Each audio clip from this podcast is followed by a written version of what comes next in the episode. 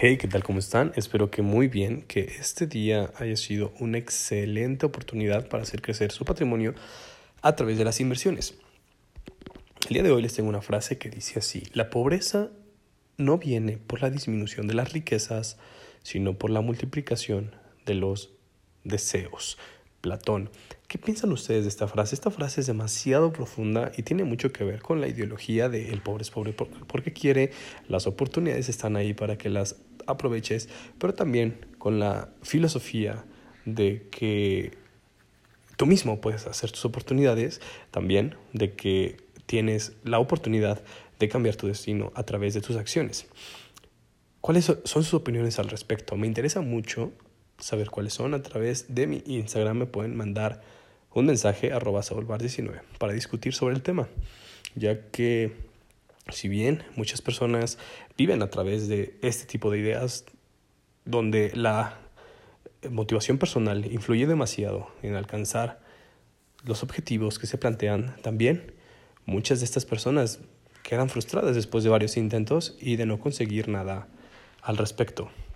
¿Cuál es su postura ante ellas? Y sin más, pasamos a las noticias del mercado.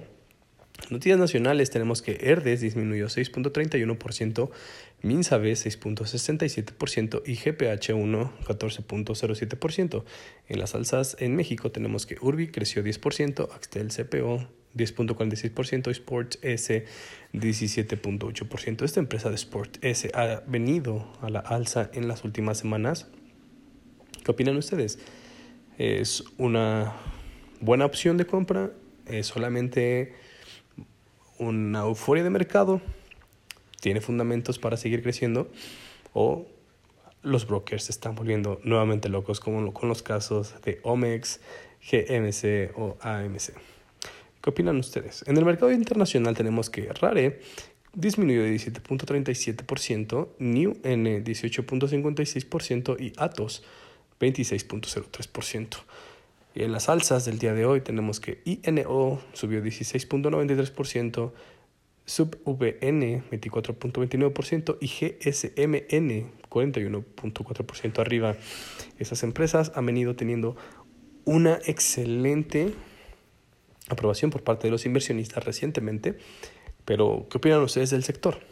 ¿Es bueno comenzar nuevamente a invertir en las tecnológicas?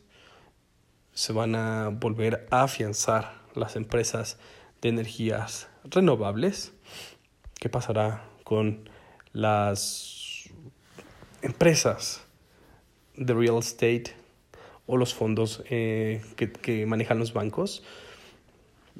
Esta información la pueden ustedes analizar a través del análisis fundamental y con esto sacar a través de dos o tres empresas una idea positiva o negativa del sector. Si no saben todavía cómo realizar estos análisis, les invito a consultar la página piptrade.com. Se pueden suscribir y si quieren obtener un descuento de 200 pesos en la suscripción anual, manden un mensaje también a mi Instagram arroba 19 para que les proporcione un código de descuento. Recuerden que la información es la que les va a dar la llave para acertar en sus inversiones y sobre todo les va a dar claridad y un poco más de certeza en las decisiones que tomen. Tengan un excelente día, nos escuchamos mañana.